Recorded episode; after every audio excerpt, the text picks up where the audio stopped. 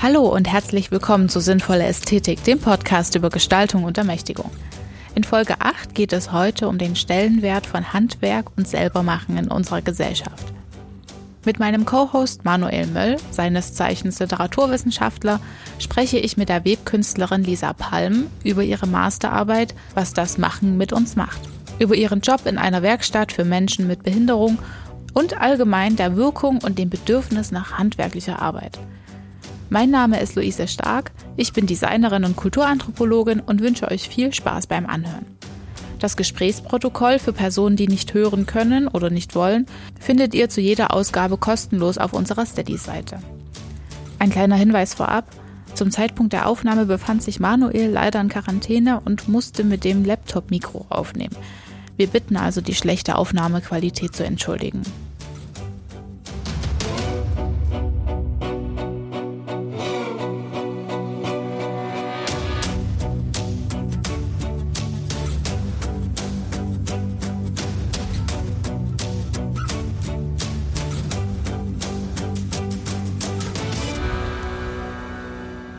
Heute begrüßen meine Kollegin Luise und ich Lisa Palm bei uns im Podcast.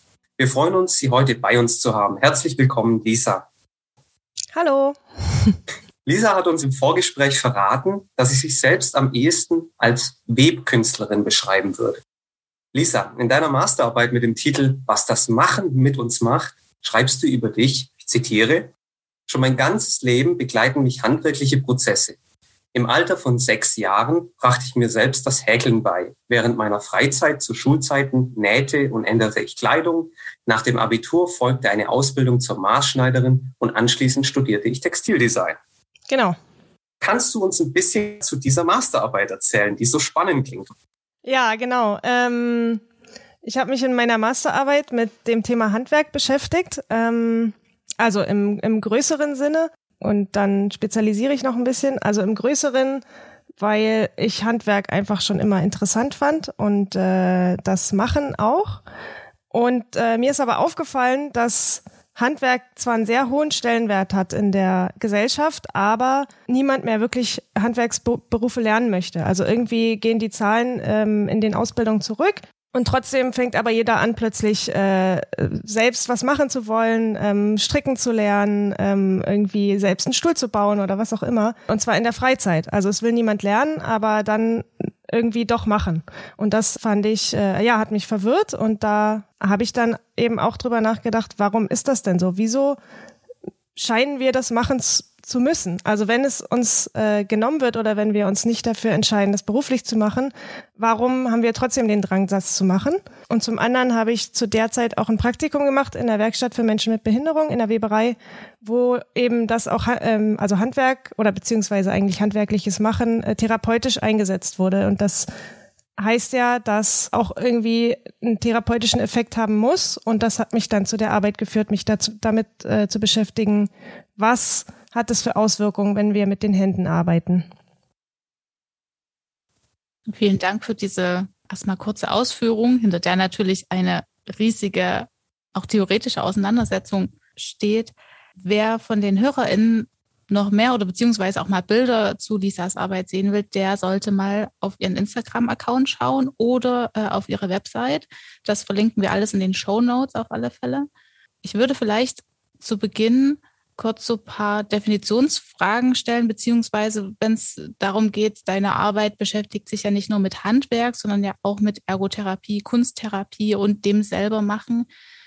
Kannst du uns anhand von einem Beispiel diese Grenzen zwischen äh, diesen Begriffen beziehungsweise zwischen den Praxen erklären? Beziehungsweise gibt es da Grenzen und wo ordnest du dich da ein?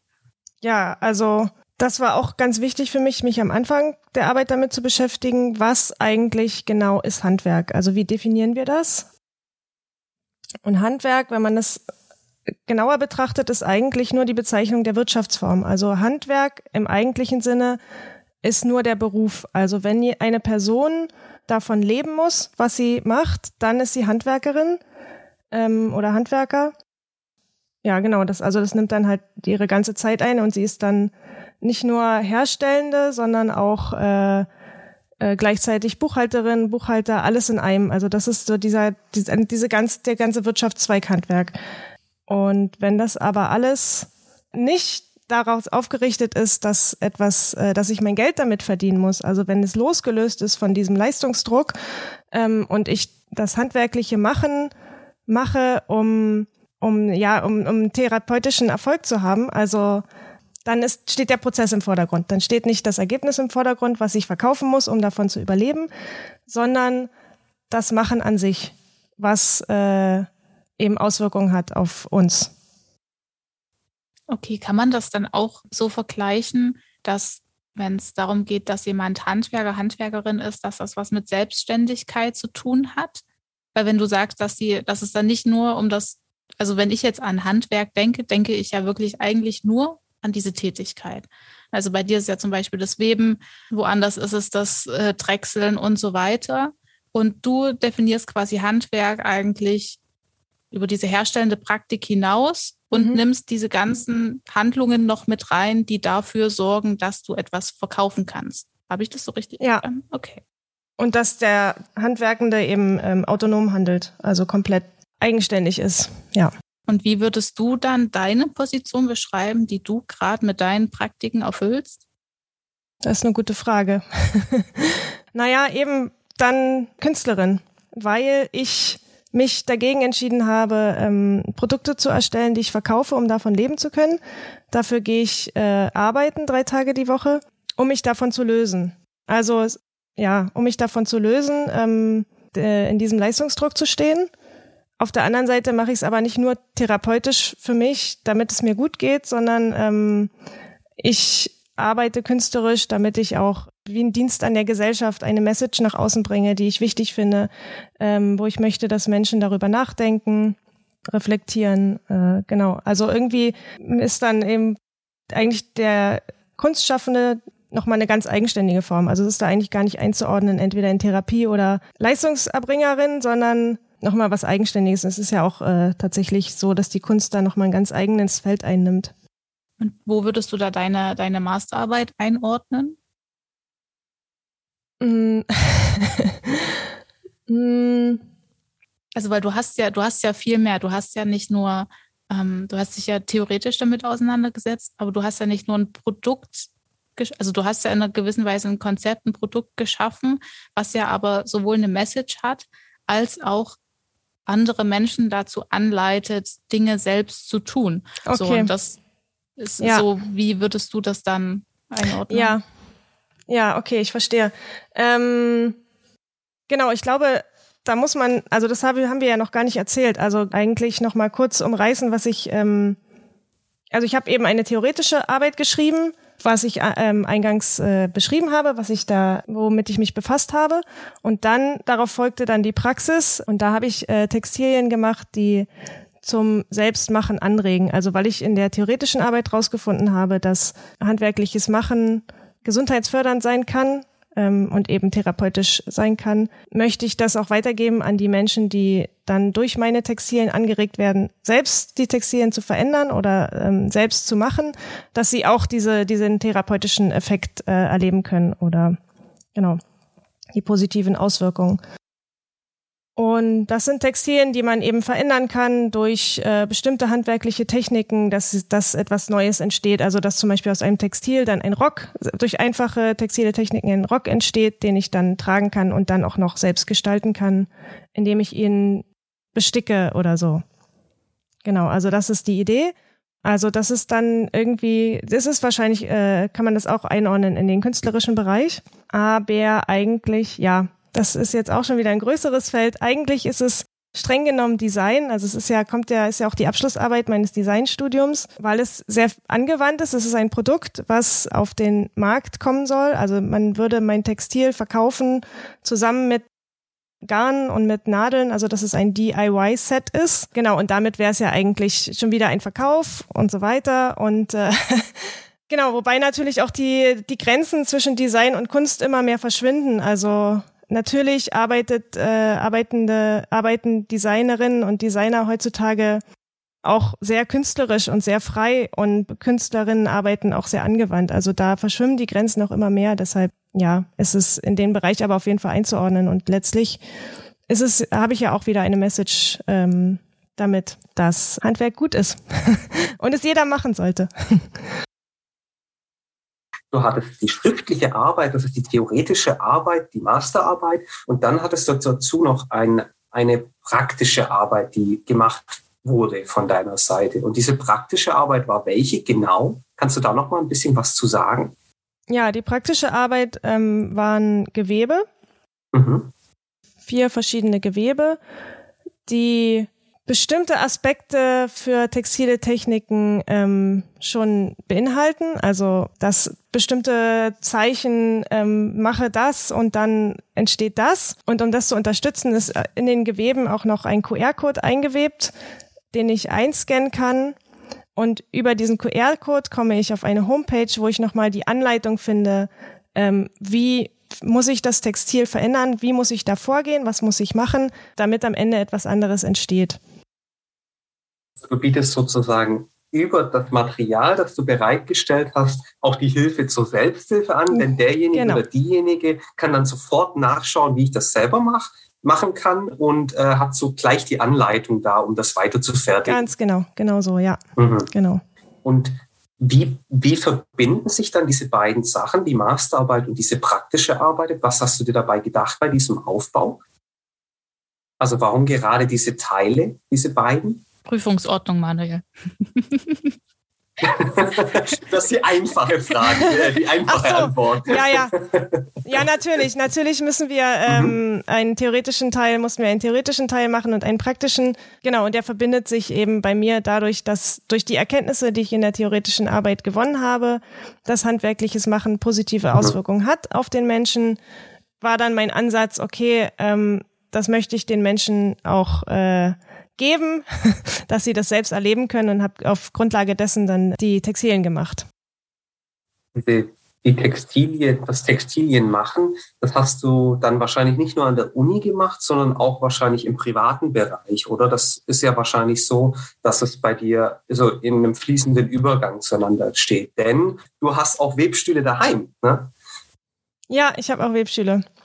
Also ich habe jetzt neu eine große Jacquard-Maschine, die in, in meinem Studio steht seit äh, zwei Wochen. Genau. Zeichnet aber ja auch den guten, die gute Handwerkerin aus, dass sie sich mit ihrem Werkzeug, mit dem sie tagtäglich arbeitet, auch intensiv auseinandersetzt. Der Hammer ist nicht nur zum Hämmern da, sondern er besteht aus unterschiedlichen Materialien und muss erstmal auch in seiner Konsistenz, in seiner Zusammensetzung irgendwie verstanden werden, genauso wie der Webstuhl, der ja ein wesentlich komplexeres Instrument ist, ne? ja. Ähm, um, um diese Werkstücke zu fertigen. Folgt dir da jetzt eine Frage draus? Noch nicht. ich übergebe erstmal an dich, falls du eine hast. da würde ja eigentlich die Frage anschließen mit dem. Ich sie gerade nicht vor mir, deswegen kann ich so, dazu okay. nichts sagen. Du hast die Frage nicht vor dir, unglaublich. Ich versuche gerade okay. verzweifelt dahin zu kommen. Na, weil du irgendwas geschrieben hattest ähm, mit, äh, wie kommt man überhaupt an den Punkt, sich Material habhaft zu machen. Siehe, ich kann es nicht aussprechen, ist irgendwas Französisches bestimmt, Horror war. Nein, Horror vacui.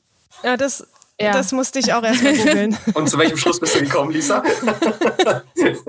Dann müssen wir bloß noch eine Frage vorher formulieren, bevor Lisa antwortet, weil sonst verstehen das die Leute nicht. Mhm. Ja, also ich formuliere die Frage mal, okay? Wir haben jetzt schon über dieses Material gesprochen, das du in dem praktischen Teil deiner Masterarbeit, den Luise mich aufgeklärt hat, dass das zur Prüfungsordnung gehört, ähm, indem wir das besprochen haben. Mich würde jetzt erstmal noch interessieren, wie kommt man überhaupt an diesen Punkt, sich Material habhaft zu machen? Ich stelle mir dabei erstmal diese riesen Garnrolle vor und bin erstmal total verzweifelt, wie wenn ich vor einem leeren Blatt sitze und diese Angst habe, oh mein Gott, ich muss dieses leere Blatt jetzt erstmal befüllen bei einer Zeichnung oder sowas. Das, was man gemeinhin als den Horror vacui versteht, die Angst vor der Leere. Welche Wege gibt es deiner Meinung nach, sozusagen diese, diese Angst, das Material oder das, was man noch nicht sieht, die eigentlich vollendete Arbeit, sich an diesen Schritt heranzuwagen, um diesen Beginn zu machen, etwas Neues aus diesem Garn zu machen, äh, zu überwinden? Also der beste Tipp ist eigentlich einfach loslegen. Mhm. Also wenn es jetzt tatsächlich darum geht, diese Angst zu überwinden, ähm, äh, nicht, nicht äh, schaffen zu können, einfach irgendwas in die Hand zu nehmen und loszulegen, weil erst dann merke ich, ähm, erst dann gibt mir das Material eine Antwort und, und äh, ich sehe an dem Material meine Vorlieben. Also wenn ich mit einem Material arbeite, merke ich sehr schnell, Moment mal, der Webstuhl kommt damit nicht klar ähm, oder mir gefällt die Farbe nicht oder mir gefällt die Haptik nicht. Ähm, und dadurch, dass einfach ich irgendwie angefangen habe, einen ersten Schritt gemacht habe, ähm, passiert schon was. Und dann fängt auch der Forschergeist an. Dann frage ich mich, okay, die Farbe ist blöd, ich gucke mal nach einer anderen, dann suche ich mir eine neue Farbe. Oder ich merke, das Garn ist zu dünn, ähm, ich kann damit nicht das erreichen, wie ich mir das vorstelle, weil das mit der, mit dem Webstuhl oder mit den anderen Garnen, mit denen ich äh, das verkreuze, kommt nicht das raus, was ich möchte. Also gehe ich dann wieder, dann gibt mir der Webstuhl eben die Antwort.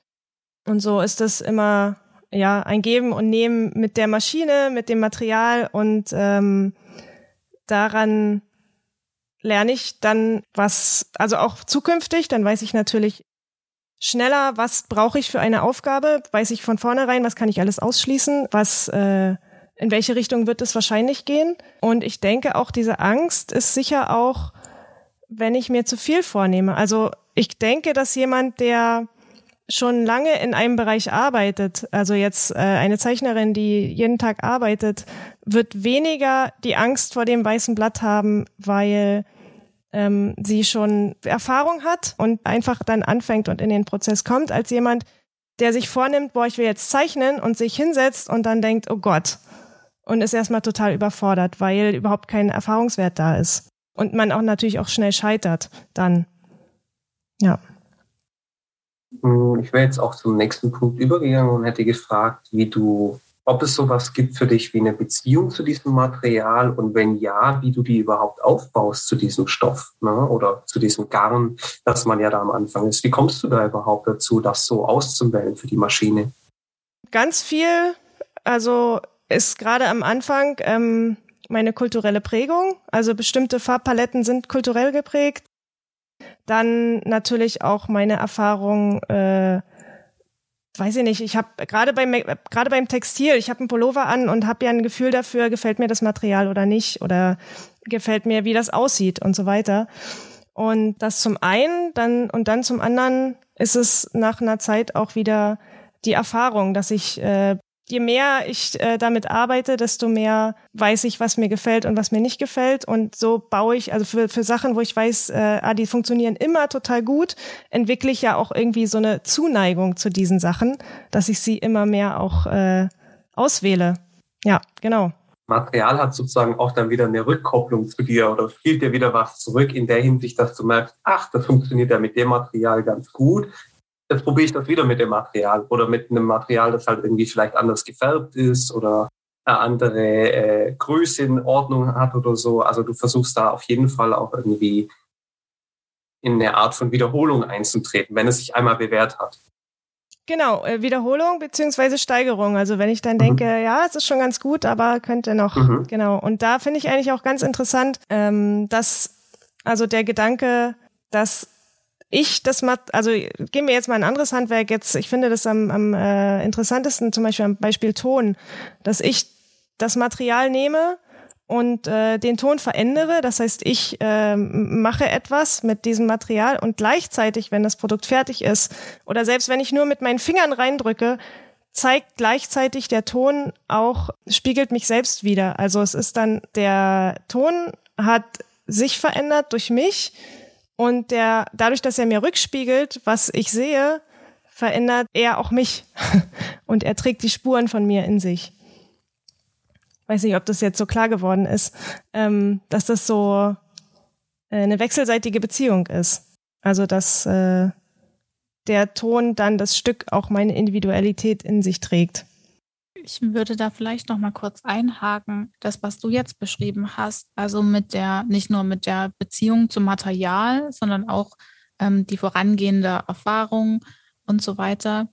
Wenn es darum geht, für sich selbst so eine Beziehung zum Material zu beschreiben oder auch quasi die handwerkliche Erfahrung mit reinzunehmen, das ist ja das, was eigentlich ja. ich sage jetzt mal, ausgebildete GestalterInnen ausmacht, dass man diese Erfahrung schon in einer gewissen Weise hat, dann auch nicht mehr die Angst vor dem weißen Blatt hat, sondern eigentlich mit einer Idee rangeht und überlegt, okay, welche Werkzeuge stehen mir zur Verfügung. Ja. Und das unterscheidet ja eigentlich ganz klar dich von deiner Zielgruppe, weil du ja, du hast quasi geforscht, hast dich mit Materialien auseinandergesetzt ja. und gibst den Personen ein zugeschnittenes ähm, Werkzeugkit, nenne ich es jetzt mal, äh, wo Leute relativ selbstsicher, ohne viel eigene Erfahrung zu haben, ähm, etwas erzeugen können, auf das sie dann stolz sein können, dass sie zeigen können, wo sie dann quasi ihre Produktivität darstellen können. Und hast du da eine spezielle Zielgruppe im Auge irgendwie? Hm, eigentlich nicht. Also es ist eins dabei, was äh, was für, eher für Kinder ist. Das wird dann so ein Cape, also wie, dass man so Spider-Man sein kann. Da, da stickt man eine Spinne, äh, sticken nach Zahlen. Aber sonst eigentlich für alle AnfängerInnen, die Interesse haben, mit Textil zu arbeiten. Also ein Interesse für Textil muss, glaube ich, schon da sein und eine gewisse Fingerfertigkeit, weil es doch, weil man doch eher fein arbeiten muss. Jetzt nicht so wie, wie als würde man mit Holz arbeiten. Genau, aber sonst, ja, eigentlich für alle, die sich interessieren würde gerne auf diesen Do-it-yourself, äh, dieses DIY nochmal etwas genauer eingehen. Du hattest jetzt diese äh, praktische Arbeit so konzipiert als Do-it-yourself mit, mit dieser Anleitung, die du vorher erwähnt hattest, die als QR-Code auch abrufbar ist. In deiner Masterarbeit ist bei mir der Eindruck entstanden beim Lesen und darfst mich da gerne verbessern, falls ich das irgendwie falsch verstanden habe, äh, dass da so eine Kritik auch an dem Do-it-yourself drin ist, wie es bisher bestanden hat. Ähm, ne? Dass man weggeht vom Handwerk und sich eher diese kleinen Do-it-yourself-Sachen vornimmt und sich darüber eben mit einer Art von Handwerk versucht zu identifizieren. Siehst du da einen Unterschied zwischen dem, was du machst und wie diese Do-it-yourself-Sachen, wie sie beispielsweise jetzt im Trend waren oder sind in den letzten Jahren? Also siehst du da einen Unterschied auf jeden Fall? Ja, also ich arbeite durchaus professioneller. Mhm. Also das ja ist ja auch einfach der Unterschied. Ich habe es gelernt und Do It Yourself ist ungelernt und darf aber auch darf auch so aussehen. Ich habe einen anderen Anspruch an mich.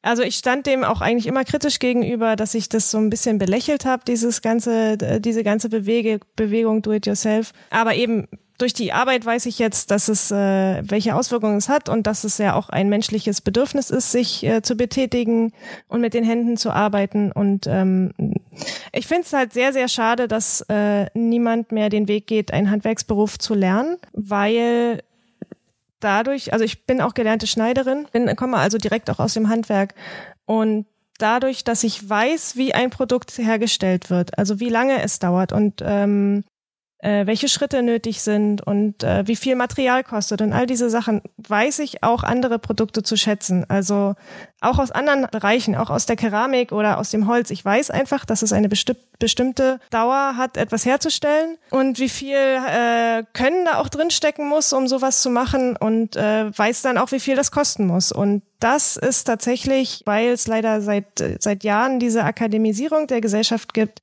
geht das verloren. Also dieses Verständnis für Materialien geht verloren. Das heißt eigentlich, wenn die Menschen billig einkaufen, kann ich ihnen das nicht mal vorhalten, weil sie wissen gar nicht mehr. Also sie, ne, sie können nicht das T-Shirt anfassen und wissen, Moment mal, das ist doch aber nur Plastik. Also weil sie das nicht mehr gelernt haben, weil sie nicht mehr mit Handwerk aufwachsen. Maximal haben sie noch die Großeltern gesehen, die das machen. Und das äh, finde ich sehr schade. Und da würde ich mir auch wünschen, dass sich das ändert, weil so viele AkademikerInnen brauchen wir auch gar nicht. Und äh, genau, auch was noch sehr interessant ist, was ich auch äh, gelesen habe im, im, im Zuge meiner Masterarbeit, dass Do-it-yourself auch eigentlich nur auf äh, nur dann möglich ist, also ne, dass ich arbeiten gehe, habe dann genug Freizeit, um mich dann noch meinem, meinem, meinem Hobby zu widmen, weil es uns so gut geht. Also weil wir einfach ein, eine Industrienation sind und wir alles haben und dann fangen wir aber wieder an, äh, irgendwie äh, Do-it-yourself zu machen. Also eigentlich total paradox. Mhm. Da, da würde ich vielleicht noch eine Beobachtung ähm, mit einwerfen, die mir wieder schwerst in mein Gehirn eintrat, als ich deine Masterarbeit gelesen habe, weil mir dann wieder eingefallen ist, ähm, ich bin früher viel auf Kunsthandwerkermärkten unterwegs gewesen, also mit Stand und so weiter und habe mich furchtbar, das war damals noch in meiner Designausbildung, habe mich furchtbar über die, ich nenne es jetzt mal Davanda-Mutis aufgeregt. Mhm. Ähm, ja. ja, und aber das ist kann ich verstehen. ja, weil, ja. weil es halt dann so war, dass das Personen waren, die halt nicht, es waren Frauen, die nicht gearbeitet haben, die Hausfrauen waren, in ihrer Freizeit textile Sachen hergestellt haben und die dann billiger anbieten konnten, weil es für sie ein Hobby war. Und ich als als Person, die davon leben müsste, musste, mhm. wird dumm angemault, weil äh, ich die Sachen für zu teuer verkaufe. Aber ich habe ja zum einen eine andere Qualität geboten.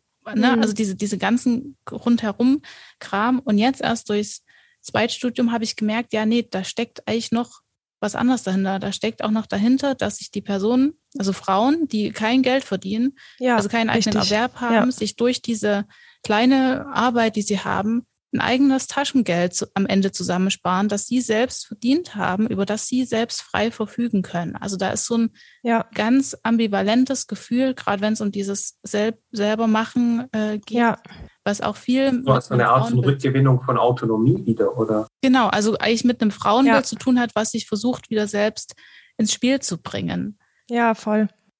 Genau. Dazu zählt natürlich auch, also es gibt ja auch positive Beispiele von DIY. Also das zum einen ne, und zum anderen ähm, auch in der Punk-Bewegung gab es das ganz viel Scenes, die selbst hergestellt wurden, einfach um zu sagen, hey, wir, wir wollen auch eine Stimme haben, wir wollen auch was publizieren. Wir wissen zwar nicht wie, aber wir machen es jetzt einfach. Und das ist ja auch ist ja auch ein Aspekt. Äh, es ist zwar nicht professionell, aber trotzdem ähm, ist es ein Weg, etwas zu machen. Und äh, das ist ein sehr, sehr guter Weg. Und natürlich möchte ich äh, da auch noch dazu fügen, dass ähm, natürlich ergreifen auch weniger Menschen einen Handwerksberuf, weil man einfach sehr, sehr schlecht verdient. Weil eben die Wertschätzung nicht mehr da ist. Also es ist irgendwie ein Teufelskreis. Ähm, das Handwerk stirbt aus, dadurch fehlt die Wertschätzung, dadurch werden auch nicht mehr äh, für die Produkte ähm, wird nicht ausreichend bezahlt, dass Handwerkende davon leben können und dann ergreift niemand mehr den Beruf, weil es äh, auch einfach gesellschaftlich nicht so anerkannt ist wie jetzt ein Professor oder nicht mal ein Professor, einfach jemand, der ein Studium absolviert hat. Und zum Beispiel habe ich eine Freundin, die ist äh, ähm, Schneidermeisterin und ist so eine begnadete Handwerkerin. Und dann kenne ich andere, die studiert haben und aber einfach, wenn man die beiden vergleicht, ist, ist, hat sie einfach viel mehr ähm, gelernt und zu geben und zu zeigen, als manch andere, die studiert haben. Und da ist aber die Akzeptanz, also sie sieht es auch zum Beispiel in ihrem Gehalt. Sie arbeitet äh, auf der gleichen Stufe wie Lehrerin. Sie bildet aus in einer Schule und in der Schule gibt es aber auch Lehrerinnen und die verdienen einfach sehr, sehr viel mehr, obwohl sie einfach jahrelange Erfahrung hat und äh, begnadete Handwerkerin und eigentlich müssten die beiden auf einer Stufe stehen und das ist, da stimmt auch irgendwas nicht. Das ist schade. Ja, auf alle Fälle. Ich glaube, da, also der Gegenwind oder die Gegenwehr, die ja jetzt entsteht oder auch schon, die es schon länger gibt, ist ja quasi diese Intellektualisierung des Handwerks, hm. dass man eben die also aus meiner Sicht relativ kritisch zu betrachten ist, weil das ist ja genauso wie dann, wenn man sagt, ja, Kunst kann auch Wissenschaft, also dass wir uns jetzt versuchen, Stück für Stück diese ganzen Stufen irgendwie zu erarbeiten, weil man sich selbst verletzt fühlt und sagt, ich bin genauso viel wert, ja. so, obwohl ich jetzt in einem anderen Bereich äh, gelernt habe. Ja. Ähm, wo ich mich dann frage, also das ist jetzt auch eine sehr persönliche Frage, die musst du jetzt nicht beantworten, wenn du jetzt nicht willst. Ähm, aber was mich halt interessieren würde, wie du dich, du bezeichnest dich als Webkünstlerin, hast studiert. Inwiefern oder inwieweit merkst du, dass dir dein akademischer Abschluss Sachen durchzusetzen, Ideen durchzubringen? Und inwieweit würdest du quasi dieses akademische Sprechen als ein Labeling oder als Marketing empfinden? Hm. Ja, ist eine gute Frage ich wollte tatsächlich auch gar nicht studieren. Ich wollte nach meiner Schneiderausbildung Weberin werden. Mir wurde aber eine zweite Ausbildung nicht nochmal bezahlt und dann ich hatte Abitur und wusste, ich kann auch Weben im Studium lernen. Natürlich merke ich, dass ich, äh, dass man als äh, studierte Person einen höheren Stellenwert hat. Das merkt man auf jeden Fall. Und natürlich sehe ich auch kritisch, dass ich jetzt eher künstlerisch arbeite und nicht mehr produziere, weil es ist ja auch gar nicht mehr anders möglich. Also das ist mir, also ne, dadurch, dass ich ich könnte mir jetzt einen Arsch aufreißen und Tag und Nacht weben und total wenig verdienen. Genau, aber der Weg ist mir einfach zu anstrengend. Also ich bin ja auch in der Wohlstandsgesellschaft. Ich muss das nicht machen. Ich kann auch einen anderen Beruf machen und sehe eigentlich den einzigen Weg für mich in der Kunst. Und das ist sicher auch durchs Studium geprägt, dass ich da einfach auch gelernt habe, konzeptioneller zu denken. Ja, genau. Und da einfach was voranzubringen. Wobei auch tatsächlich Textil ja noch äh, sehr wenig vertreten ist in der Kunst. Also da sehe ich dann schon auch, okay, dann das ist jetzt nicht noch ein Gemälde. Ähm, nichts gegen MalerInnen, aber ähm, Gemälde gibt's ja schon sehr viel. Also es ist einfach ein größerer Bereich als das Textil und das Textil war lange gar nicht vertreten, weil es so vergänglich ist. Ähm, war immer als Alltagsgegenstand angesehen und war eigentlich erst ab den 70ern kam das in den Museen an. Das ist sehr, sehr spät. Ich sehe das schon auch durchaus kritisch und ja, wünsche mir, dass äh, das Handwerk, also dass Handwerkerinnen oder Weberinnen, die einfach produzieren und verkaufen, einen gleichen Stellenwert bekommen und die Anerkennung auch bekommen. Ich glaube aber, wir müssen auch nochmal unterscheiden zwischen Personen, die in einem Anstellungsverhältnis sind und Personen, die dann ähm, in der Selbstständigkeit unterwegs sind. Weil die, also gerade die in der Selbstständigkeit, äh, da braucht man auch nicht mit Mindestlohn oder irgendwas kommen, weil das ist ja nochmal so ein, ich glaube, davon sind, also da geht es ja, glaube ich, dann weniger darum, irgendwie Löhne zu erhöhen, sondern den Anreiz zu schaffen, zu sagen, eh, Menschen bezahlen mehr dafür, weil die, also als selbstständige Person hast du ja da interessiert an sich der Mindestlohn oder äh, Löhne an sich direkt nicht, sondern da geht es ja wirklich darum, dass die Personen eine Wertschätzung erfahren in ihrer, in ihrer Tätigkeit. Ich kann das mit dem Handwerk auf jeden Fall sehr gut nachvollziehen. Äh, mein Vater ist Gartenlandschaftsgestalter und arbeitet jetzt seit 35 Jahren in diesem Be Beruf. Und es kamen immer wieder Situationen, also es kommt regelmäßig vor, dass er natürlich auch Kundenkontakt hat als Selbstständiger. Er muss seine Arbeit vorstellen, er muss Angebote machen und so weiter. Und es gibt immer den Unterschied zwischen dem Unternehmensberater, der schön im Anzug bei seinen Kunden sitzt, mhm. oder meinem Vater, der von der Baustelle kommt und im Garten irgendwas zeigen möchte, in Arbeitskleidung. Und da gab es über die Jahre unterschiedlichste Geschichten von Blicke geworfen wurden, wie bestimmt äh, versucht wurde runterzuhandeln, nur auf der Tatsache hin, dass da nicht jemand in einem Anzug steht. Ja, voll. Könnte ja. man ja auch machen, aber das ist halt nicht authentisch. Mhm. Mhm. Da stimmt dann irgendwas auch ja, nicht. da bringst du Worte, da bringst du, ne, da oh, haben wir ja. jetzt auf der einen Seite Authentizität und auf der anderen mhm. Seite Habitus, ne? Also das ist schon mhm. äh, eine. Vielleicht möchtest du gerade was dazu sagen zu diesen beiden Begriffen. Genau, Lisa, das wäre jetzt so meine Frage gewesen. Hast du das Gefühl, dass das ein Milieuproblem ist? Ähm ja, sicher. Also wo soll es sonst herkommen? also natürlich ist jeder, jeder Handwerker, jede Handwerkerin anders und so weiter und kommt aus, hat unterschiedliche Geschichten. Aber es ist natürlich so dieser krasse Zwiespalt zwischen, ich muss Zeit aufwenden, Dinge in Serie oder also eine Serienproduktion zu machen, um Sachen verkaufen zu können. Und der andere Punkt ist zu sagen, okay, ich möchte Innovation schaffen. Das heißt, ich muss Zeit auf Forschung verwenden. Und also aus meiner Perspektive sind äh, Forschungsmethoden, ist das auch ein Handwerk, weil ich Dinge nach bestimmten Arten und Weisen tue. Ähm, aber nach deiner Definition wäre es kein Handwerk, so, weil da überhaupt kein keine Produktion in irgendeiner Form stattfindet. Und mich würde halt noch interessieren, wie du das empfindest, was man nicht nur an den Ausbildungs-, also an den Vergütungen in der Ausbildung ändern kann, sondern wie sich an sich Ausbildungen in Handwerksberufen so umgestalten lassen könnten, ähm, dass sie quasi, ich sage jetzt mal, eloquenter auf die Gesellschaft wirken? Oder gibt es da gar keinen Grund dafür, weil ich sind ja die anderen schuld? Also, also, also, zum einen ähm, hast du total recht. Natürlich also sehr viel ist Handwerk. Es gibt auch neue Berufe, die ich einordnen würde ins Handwerk, wie zum Beispiel IT-Bereich. Also ein Programmierer, eine Programmiererin ist natürlich auch Handwerkerin. Man muss Lösungen finden, man arbeitet mit den Händen. Und zum Beispiel Richard Sennett ist, glaube ich, ein, ein Soziologe, der hat auch das Buch geschrieben, Handwerk, äh, sagt auch Erzieherinnen sind Handwerkerinnen, weil sie ein bestimmtes Handwerkszeug haben, um zu arbeiten. Genau, das war das eine. Und ja, wie sich, wie sich der Handwerksberuf ändern sollte. Also tatsächlich denke ich eher, dass sich gesellschaftlich etwas ändern sollte. Also ähm, Handwerksberuf, klar, man muss erstmal das lernen, wie, wie stelle ich her, wie mache ich etwas. Und das kann ja auch eine Dienstleistung sein. Also das heißt ja nicht, dass immer ein Produkt am Ende rauskommen muss. Auch der Klempner ist ein Handwerker, der hat ja kein Produkt. Ähm, das geht vielleicht eher in die Richtung mit der, mit der Forschung. Ähm, das ist kein Produkt, aber trotzdem ist es ein Dienst an der Gesellschaft und äh, er arbeitet halt mit Werkzeug.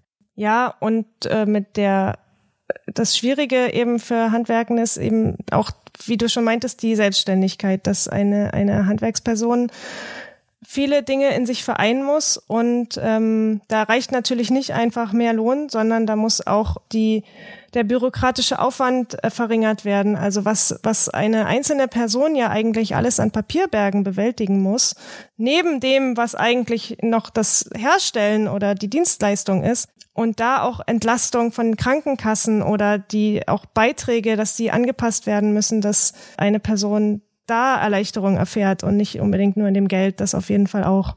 Also ich sehe da schon eher ähm, den Staat in der Pflicht, als jetzt die Handwerksberufe zu verändern, tatsächlich.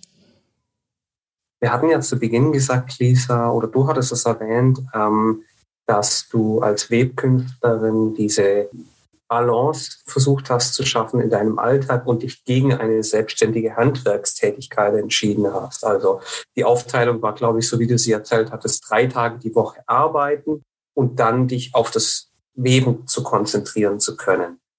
Diese drei Tage Arbeiten haben ja auch, wie du selbst kurz erwähnt hattest, auch diesen therapeutischen Charakter, den du auch in deiner Masterarbeit beschreibst. Kannst du da noch mal ein bisschen näher drauf eingehen? wie du, was du da genau machst in diesen drei Tagen. Ja, also ich arbeite in einer Weberei für Menschen mit Behinderung. Mhm. Und da ist es so, dass die Menschen selbst an den Webstühlen sitzen und weben und ich eigentlich nur begleite. Also ich bereite Webstühle vor und ich begleite den Webprozess und äh, ja, begleite auch ein, eigentlich deren Alltag. Also es ist natürlich viel Betreuung ähm, in Konfliktsituationen oder in Problemsituationen oder irgendwas. Genau.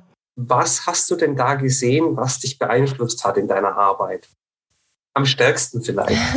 Also viel. Ähm, die Freude auf jeden Fall am Handwerk, die Freude am Weben. Und mir ist nochmal klar geworden, die Stärken des Handwerks, dass gerade das Weben eine so strukturierende Tätigkeit ist. Also die, das ist so ein gesetzter Rahmen. Es gibt diesen Webstuhl und es gibt diesen Faden und es gibt diesen Faden und die werden verkreuzt und das ist eine rechtwinklige Verkreuzung, das ist kein Kreuz und Quer, das ist total definiert und klar und übersichtlich. Man hat zwar nicht sehr schnell ein Produkt in den Händen, das sehe ich auf jeden Fall auch, was äh, eher für manche ein Nachteil ist, ähm, sondern man webt ja eigentlich erst so 10 Meter, 20 Meter, ähm, bevor man tatsächlich das Textil aus dem Webstuhl rausholt und dann erst sieht, was man eigentlich gemacht hat. Aber gerade das Strukturierende ist für, für bestimmte ähm, äh, Krankheitsbilder ähm, sehr beruhigend und gibt sehr viel Sicherheit und ist wahrscheinlich auch deshalb gerade in dem Bereich äh, so therapeutisch. Inwieweit ist da auch eine Form von Selbstbestimmung drin, von ich sage jetzt mal ganz konkret in dieser Patientensituation. Ne? Ich bin jetzt als Patient darin, ich habe diese Therapie, die mir in irgendeiner Form ein, äh, ein Handwerk an die Hand gibt, in dem ich, äh, wo ich eine Struktur für mich selbst schaffen kann, wo ich auch Abläufe neu lernen kann, äh, Fingerfertigkeiten, Handfertigkeiten. Sollte da für den Patienten auch ein Mitbestimmungsrecht da sein in seiner Therapie, dass er auswählen kann, ob er sich für eine Art von handwerklicher Therapie entscheidet, deiner Meinung nach? Ähm, ich, ich denke, das kommt auf den Patienten, die Patientin drauf an, was, äh, was gefördert werden soll. Also ist ja bei uns nicht anders. Für manche ist es mhm eine große Herausforderung, selbst etwas, selbst eine Farbe auswählen zu können. Das überfordert sie direkt. Ähm, und mhm. sie sind, also es beruhigt sie, wenn man ihnen alles vorgibt. Und andere wachsen mhm. daran, dass sie selbst ausprobieren können und, und nicht immer alles vorgesetzt bekommen. Also das ist da ganz unterschiedlich. Also an der Stelle sagst du auf jeden Fall, man sollte das wesentlich differenzierter sehen. Ja, ja, total. Mhm, ja. Mhm, okay. Und immer total, also immer an den äh, Patienten, die Patientin angepasst. Also das ist eigentlich das Wichtigste. Das ist, muss immer individuell mhm. sein. Es gibt kein äh, allgemeingültiges Rezept. Bei den komplizierten Abläufen äh, des Webens, weil ich mich da auch noch dran erinnern kann, wie man dann im Webstuhl sitzt, treten muss, schießen muss, öffnen. Und es gab Abende, wenn man das dann lange irgendwie gemacht hat, ähm, wo ich dann so unkonzentriert war, dass ich das nicht mehr gebacken bekommen habe. So dann ging nichts mehr. Und das Interessante ist ja, dass äh, du in deiner Masterarbeit vom Flow sprichst. Und das mhm. ist ja der Moment, wenn das alles ineinander läuft, wenn man nicht mehr drüber nachdenken muss, was man gerade tut, sondern eigentlich, man wird eigentlich eins mit seiner Tätigkeit. Mhm. Könntest du uns dazu noch ein bisschen was erklären? Ähm, ja, genau. Es ist genau das, äh, was du sagst, dass man so verschmilzt ähm, und dass so das äh, Zeitgefühl auch aufhört. Und aber es ist, es sollte eigentlich nicht so sein, dass, dass, äh, dass es so zu leicht ist, also zu langweilig, sondern es muss genau in diesem Spannungszustand sein zwischen Über- und Unterforderung. Also genauso, also das ganz Wichtige dabei ist, dass man alle Schritte beherrscht und zwar äh, im FF, also in, äh, intrinsisch, dass also der Körper automatisch schon weiß, äh, was er machen muss, aber trotzdem also dass man dass genau dass man ganz aufgeht in dieser Handlung. Also dass dass man hundertprozentig das alles sitzt. Ja. Meinst du ist dieser Moment für deine Arbeit so wichtig? Warum hast du das überhaupt thematisiert also ich glaube, er ist nicht wichtig fürs Handwerk. Es ist eher so ein, äh, es kann auftreten und es ist äh, eher so ein i-Tüpfelchen. Und mhm. also ich habe mich auch damit beschäftigt, weil ich das kenne und tatsächlich auch dachte, dass das irgendwie dazu gehört. Also dass das einfach man das hat, wenn man das macht. Ist ja aber gar nicht so. Das haben ja gar nicht alle. Gar nicht alle kommen in diesen Zustand. Es ist natürlich auch das, was einem beim daran hält. Also was mich daran hält, ist, äh, dass ich diesen Zustand kenne.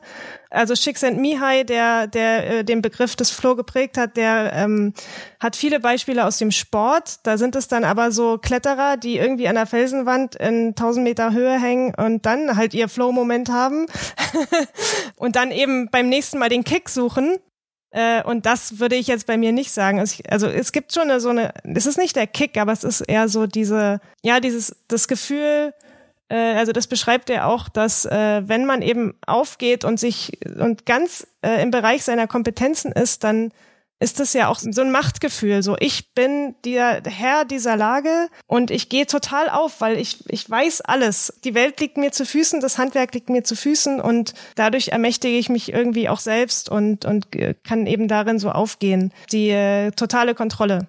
Und gleichzeitig bringt das natürlich totale Entspannung, weil ich weiß, in diesem Moment mir kann nichts passieren. Mir geht's, also ich habe alles in der Hand.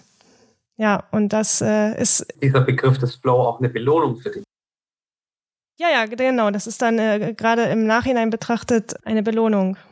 Ähm, und das natürlich natürlich auch ein ähm, hier gehöre ich hin, das ist mein Platz. So, wenn ich merke, hier fühle ich mich einfach hundertprozentig aufgehoben, ähm, dann will ich da natürlich immer wieder zurück, wenn mir das Geborgenheit gibt. Aber das ist ein spannender Punkt, weil ich finde so diese Vorstellung von der Sehnsucht nach dieser Sicherheit und diesem über allem Bescheid wissen mhm. und so weiter, finde ich, ist jetzt nicht weit weg von so einem Traditionsbegriff. Also so, man weiß, was passiert und so weiter. ja. ähm, also, ne, obwohl das nicht, das eine findet auf einer geistigen Ebene statt, das andere ist noch mit ganz anderen Dingen verbunden. Vielleicht doch nicht Tradition, sondern eher was Rituelles, so eine Art Ritual. Ja, total. Er beschreibt auch, dass das in, in Rituellen äh, gerade auch auftaucht, äh, der Flow. Ja. ja, in Ritualen, ja. Und wie ist das dann widerspricht dann sowas Rituelles, so ein Flow-Gefühl eigentlich einer Vorstellung von Innovation? Weil Innovation erreichst du ja nur, wenn du dich aus deiner Komfortzone herausbewegst am Ende und etwas Neues entdeckst, wo du dich nicht auskennst. Ja, äh, Mihai äh, sagt, dass also gerade Flow auch dann auftritt, also eben, es ist, es ist dieser Zustand äh, zwischen Unterforderung und Überforderung. Also es ist nicht so bekannt, dass ich mich, äh, ne, dass es diese Langeweile wird, dass ich zwar weiß, was ich mache und ich mache das so im Automatismus wie am Fließband, das gibt mir ja nicht so viel, sondern es ist schon etwas, wo ich vielleicht auch was ausprobiere und dann ähm, merke, wow, das klappt voll gut und dann äh, gehe ich darin voll auf und deshalb kommt der Flow-Moment wahrscheinlich auch nicht so oft, weil ganz oft handle ich, bin ich in meiner Comfortzone. Ähm, vielleicht ist es eben genau dieser Zustand so ein bisschen drüber. Und äh, er beschreibt eben, also ich habe das bei mir selbst jetzt noch nicht äh, beobachtet, er beschreibt es aber so, dass es, dass ganz viele dann äh, da rausgehen und sich irgendwie entwickelt haben, also irgendwie einen Schritt weitergekommen sind. Das muss ich bei mir unbedingt nochmal beobachten, aber ähm, das war auf jeden Fall, äh, war seine Erkenntnis, dass äh, das ist dann wahrscheinlich bei diesen Bergsteigern eher so, dass äh, bei den Kletterern, äh, äh, die dann irgendwas, irgendeine, eine, einen Höhenmeter geschafft haben, den sie vorher nicht geschafft haben, aber das geschafft haben, weil sie so viel dafür trainiert haben und so eben im Bereich ihrer Kompetenzen waren und dann diesen, diesen Schritt bewältigen konnten. Das ist ja eigentlich der Inbegriff des Begriffs der Erfahrung, ne? wie, wie man ihn verstehen kann. Machen, machen, daraus immer wieder lernen und Fehler ausbessern, Fehler machen, weitermachen und so weiter.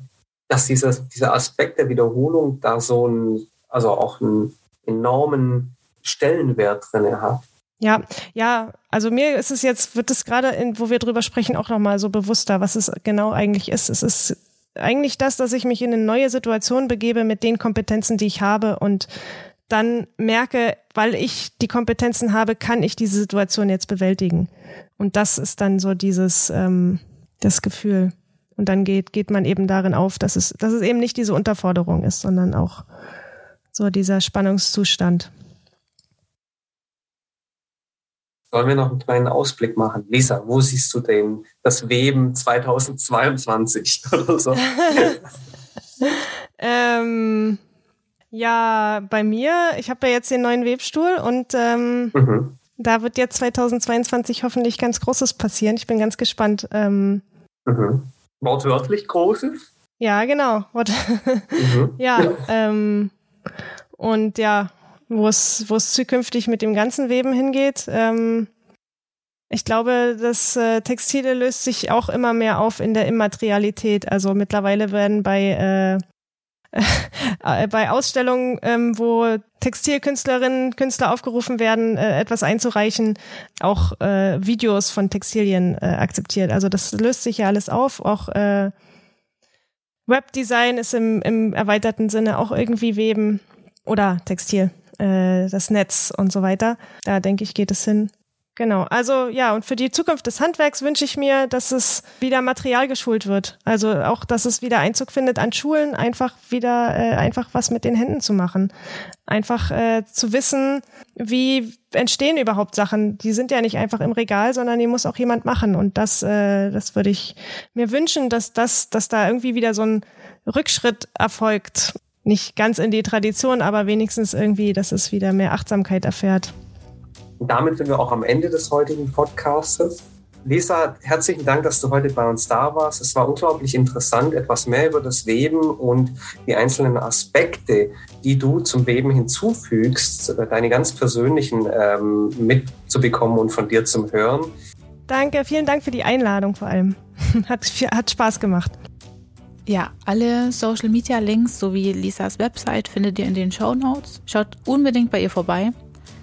Wir bedanken uns fürs Zuhören und in der nächsten Ausgabe geht es nach Wien. Wir sprechen mit einem Kultur- und Sozialanthropologen, der gerade einen Film zum Thema Magie produziert. Seid gespannt. Bis zum nächsten Mal.